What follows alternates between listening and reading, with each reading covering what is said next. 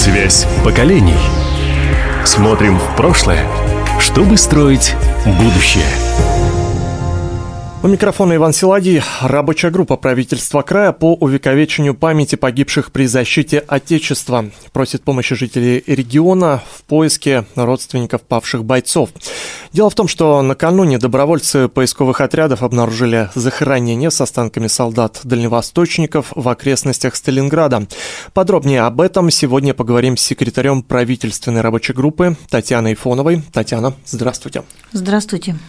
В последнее время различные различные поисковые отряды отчитываются о том, что нашли то или иное место захоронения защитников Родины в годы Великой Отечественной. С чем связано то, что работа таких объединений в последнее время идет все более и более активно? Ну, это очевидно. Близится 80-летие победы в Великой Отечественной войне.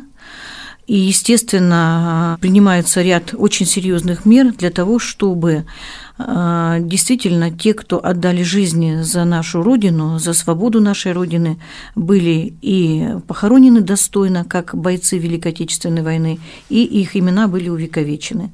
Поэтому, особенно вот в этом году мы видим, что вахта памяти по Российской Федерации э, вышла на такие мощные э, сражения, как Ржевская, Сталинградская, и э, поднимают бойцов с полей сражений, которые на полях брани пролежали по 80 лет.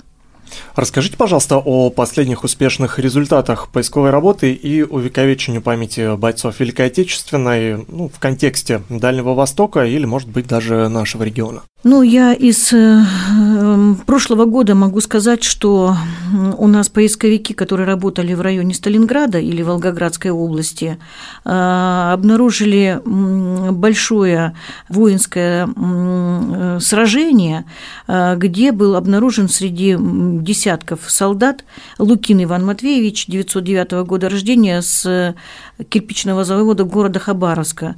Причем он был по документам дважды похоронен в 1953 году в братской могиле, э, в 90 году в другой братской могиле, но он остался лежать э, на поле брани. И благодаря тому, что в руке у него сохранился медальон, солдатский медальон, таким образом мы узнали, что Иван Лукич не пропавший без вести, он погиб в бою, нам удалось найти его внучку, которая проживает в городе Иркутске, а сам Иван Матвеевич по решению семьи был торжественно похоронен на кладбище, мемориальном кладбище Рассошки в Волгоградской области вместе со своими сослуживцами как боец Великой Отечественной войны. Но чтобы найти внучку, нам понадобилось очень-очень много приложить усилий, потому что из четверых детей Ивана Матвеевича в живых нет ни одного. Жена прожила всю жизнь в Хабаровске, в северном районе, не вышла замуж, но ее тоже, естественно, по возрасту давно уже нет. В общем, это очень-очень тяжелая работа, но она нужная и очень важная. Расскажите, а как отреагировали родственники, когда узнали вот о такой находке? Все родственники реагируют со слезами на глазах. В этом году мы нашли родственников еще одного красноармейца, он найден как раз на Ржевском сражении. Крот Александр Леонтьевич, который перед войной приехал сюда как переселенец с Краснодарского края, там остался в Краснодарском крае его брат Антон. Он работал на рыбзаводе в Петропавловке и был призван на фронт. В 1942 году от него все исчезли письма, а прекратилась переписка, он числился пропавшим без вести. И вот его внучка Оказалось, что она живет э, в Тульской области, а, когда мы вышли на нее, во-первых, она долгое время отказывалась, так сказать, в это поверить, думала, может быть, какие-то мошенники или еще как-то. Вот. А когда мы стали называть э, все данные жены э, Александра Крота, и дочери, то есть ее матери, называть дату рождения, когда родилась ее мать, а она родилась в 30-м году, она поняла, что мы э, действительно очень серьезно э, к этому относимся и имеем основания утверждать, что она его внучка. Так оно и оказалось. Несколько дней она просто сказала, что я просто плакала, потому что перебрала в голове все воспоминания, что уже в наше время родственники из Краснодарского края присылали им посылки, муку, кукурузную муку, в которой были сырые яйца и сухофрукты. И мы помогли не только найти самого деда, его судьбу, но мы еще и связались с Краснодарским краем, с этой деревней, откуда они были родом, и соединили, собственно говоря, две двоюродных сестры, которые потерялись вот уже вот в наше время. Расскажите, пожалуйста, о том, какую работу проводит правительственная рабочая группа, чтобы найти родственников тех бойцов, э, которых обнаружили, но пока еще не удалось установить связь с их родней.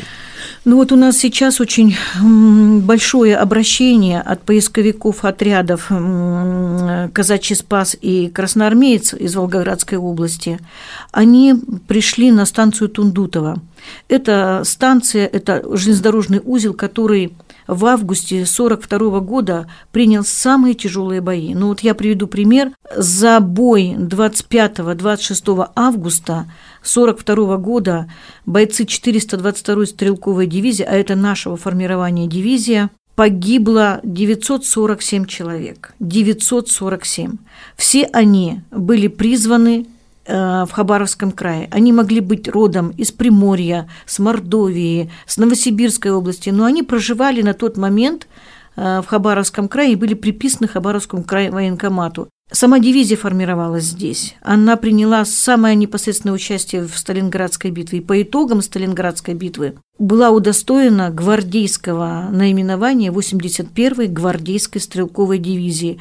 Так она дошла до Берлина. Сегодня ее правоприемник – это 57-я бригада в Бикине. В общем, э, это очень, так сказать, такая насыщенная история воинского соединения. Так вот, Поисковики на станции Тундутова подняли 25 останков солдат и точно знают, что они принадлежат 6-й стрелковой роте 422-й стрелковой дивизии. Почему? Потому что у политрука, у Алексеева Петра Сафроновича, сохранился список своей роты. Сохранились, э, ну, сохранился его медальон, сохранились талоны, сохранились какие-то э, чеки на оплату вакцины от э, Ирбенской больницы, это Красноярский край. Ну и, и другие. В общем, из 25 6 человек э, установлено, кто, кому принадлежат эти останки. Вот очень нас впечатлило, что Брусов Иван Петрович, это пулеметчик этой стрелковой роты, у него с собой была клятва Суркова 41 года, газетная вырезка, мини-карта Югославии. У другого бойца, мы не знаем его имя, потому что очень сложно еще пока в обработке документы, в сапоге были ноты. Причем ноты, которые написанного музыкального произведения, и ноты, которые он писал сам. В общем, из 25 бойцов 6 мы знаем их имена. Вот я, пользуясь возможностью, могу, хотела бы их озвучить. Пожалуйста. Алексеев Петр Сафронович, 909 года рождения, призван из Комсомольска. Брусов Иван Петрович, 916 года рождения, призван из Комсомольска. Лесков Иван Михайлович, дата рождения неизвестна, тоже Комсомольск на Амуре. Украинец Федор Маркович, 22 года рождения, Приморский край. И вот родственников Федора Марковича мы нашли. Дело в том, что два брата Федор и Григорий были в одной стрелковой дивизии, в одной шестой роте, и Григорий был ранен в том бою. Он был эвакуирован в госпиталь. Сегодня мы от его дочери Марии Григорьевны узнаем, что он вернулся без руки, был только обрубок. И брат брат э, Федор очень долгое время, ну, собственно говоря, вот до сегодняшних событий, считался пропавшим без вести. Мать, они с Украины переселенцы 906 года, разговаривала на украинском языке, и она всегда говорила «Вен, без вести пропав». Вот. И когда им сообщили о том, что вот найден и останки этого солдата определены по его дневнику, школьный дневник – он, видимо, использовал его как письменную книжку. Там есть табель успеваемости за 1938 год, э, какие-то фрагменты писем, которые, ну, естественно, за 80 лет сохранилось очень мало, но читабельно. И сегодня мы на связи с Марией Григорьевной, э, и определяется, каким образом, где будут э, преданы в торжественной обстановке останки земле. Также у нас Протасов найден Криволицкий Василий Иванович, который призван тоже из Комсомольска на Амуре, Коробов Степан Федорович, который сам из Мордовии, но проживал в Комсомольске на Амуре. Э, Чекушкин Матвей Петрович, который из Чекунды Верхнебуринского района. И Павленко Алексей Федотович, который сам из Приморского края, тоже из Лазовского района, Приморского края. Но мы понимаем, что они все были призваны Хабаровским военкоматом. Так вот, что касается найденных родственников, вот этих найденных солдат, к сожалению, а мы разместили информацию в социальных сетях, в средствах массовой информации, пока не откликнулись люди. Мы установили состав семьи Петра Сафроновича Алексеева, политрука, о том, что он был женат. Э, жену звали Александра Ивановна Мужилка, она же Алексеева, 910 года. Так вот, у них было трое дочерей, причем у дочерей были необычные имена для того времени. Вот старшая дочь Анжелика Петровна, 2 августа 1931 года рождения – Анжелика Петровна 2 августа 1931 года рождения.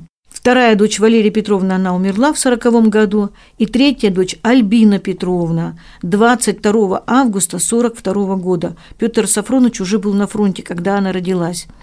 Понятное дело, что они вышли замуж, они сменили фамилию, поэтому мы не видим Э, движения, так сказать, актов гражданского состояния, замужества, разводов, рождения детей.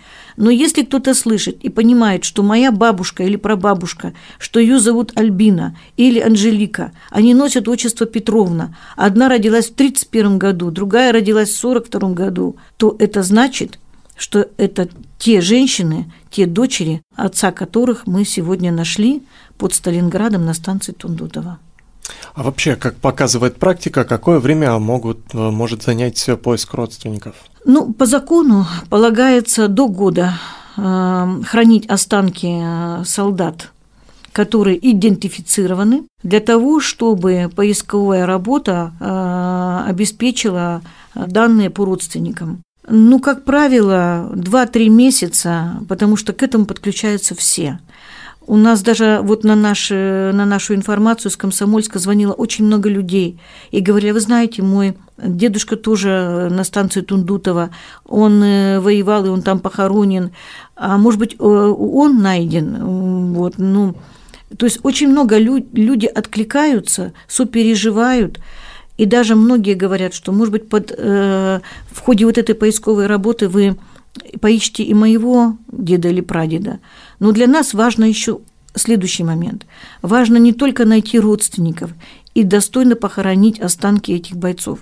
Для нас-то важно, чтобы их имена были увековечены, чтобы они были в книге памяти Хабаровского края, чтобы они были на пилоне мемориального комплекса вот здесь, в городе Хабаровске на Вечном огне, чтобы мы передали информацию на сайт «Память народа» Министерства обороны, и чтобы, наконец-то, их имена были внесены в книгу памяти каждого села. Вот я хочу обратиться особо о том, что мы к 80-летию Победы должны по решению, по поручению президента Российской Федерации Владимира Владимировича Путина каждое село – которое в годы войны было, существовало, работало на фронт, отправляло солдат создать свою книгу памяти. Почему это очень важно? Потому что вот сейчас у нас районы приступили к этой работе. Район имени Лазо подает нам данные, что в поселке Хор был ветеран, он жил, он после войны вернулся домой, он был счетоводом, э, он уже умер вот в наши дни, Антюхин Иван Яковлевич.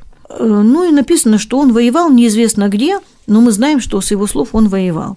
Хотя на сайте «Память народа» опубликованы полные данные об Иване Яковлевиче, о том, что он в 1941 году под Минском был взят в плен, и о том, что он с 1941 года находился во Франции, город Берг, и был э, вызволен из плена во Франции 8 июня 1944 года путем его доставки в Одесский сборно-пересыльный пункт. Сам он никогда об этом не рассказывал. Но есть уже об этом информация. Она опубликована в открытых источниках. Конечно, мы хотим, чтобы книга памяти была не просто, так сказать, со слов и воспоминаний, а с тех документов и материалов, которые, может быть, хранятся дома. У кого-то похоронки, у кого-то письма с фронта, у кого-то фотография. Ну, любая, так сказать, э, любое документальное подтверждение. И особенно важно, чтобы указывали даты смерти этих солдат. Почему это важно? Сейчас очень много возвращается медалей государственных наград Великой Отечественной войны, изымаются с блошинных рынков, с перекупчиков. И когда военкоматы смотрят, кому принадлежит эта медаль, наша задача найти родственников и вручить эту медаль семье. Когда мы видим дату смерти, либо дату регистрации брака, мы можем определить жену, дочку, внука, сына тем родственникам, которым эта медаль по праву принадлежит. Давайте поговорим о том, какое количество поисковых отрядов в Хабаровском крае и э, какое количество людей они объединяют. Ну, я, конечно, знаю, что у нас э, здесь э, один поисковый отряд, который возглавляет Кобзев Никита Сергеевич. Это поисковое движение России в Хабаровском крае. Они занимаются в большей степени историей гражданской войны, потому что все события гражданской войны, а я бы хотела подчеркнуть не гражданской войны, а интервенции на Дальнем Востоке, вот этими вопросами занимаются поисковое движение России в Хабаровском крае. Но это вопрос больше к Никите Сергеевичу, потому что работа нашей рабочей группы, он член рабочей группы правительства края, вот, но работа нашей э, группы по увековечению памяти мы в большей степени -то занимаемся поиском родственников и восстановлением ратного пути для того, чтобы правильно увековечить имена э, участников Великой Отечественной войны, защитников Отечества. Ну и в завершение нашей программы давайте расскажем нашим слушателям о том, как можно помочь в поиске родственников, куда обращаться, если люди владеют какой-либо информацией. Э, мы предлагаем обращаться э, напрямую к нам в рабочую группу правительства края – мы находимся на улице э, Муравьева-Мурского, 56, это правительство края. Мой рабочий телефон 40 21 79, Фонова Татьяна Владимировна. Но вообще э, всегда, если э, люди имеют какую-то либо информацию, они обращаются просто в правительство края об увековечении имени героя. Большое спасибо вам. Я напомню, что сегодня у нас в гостях была секретарь рабочей группы правительства края по увековечению памяти погибших при защите Отечества Татьяна Фонова. Вам всего доброго, до свидания. Спасибо. Связь поколений. Смотрим в прошлое, чтобы строить будущее.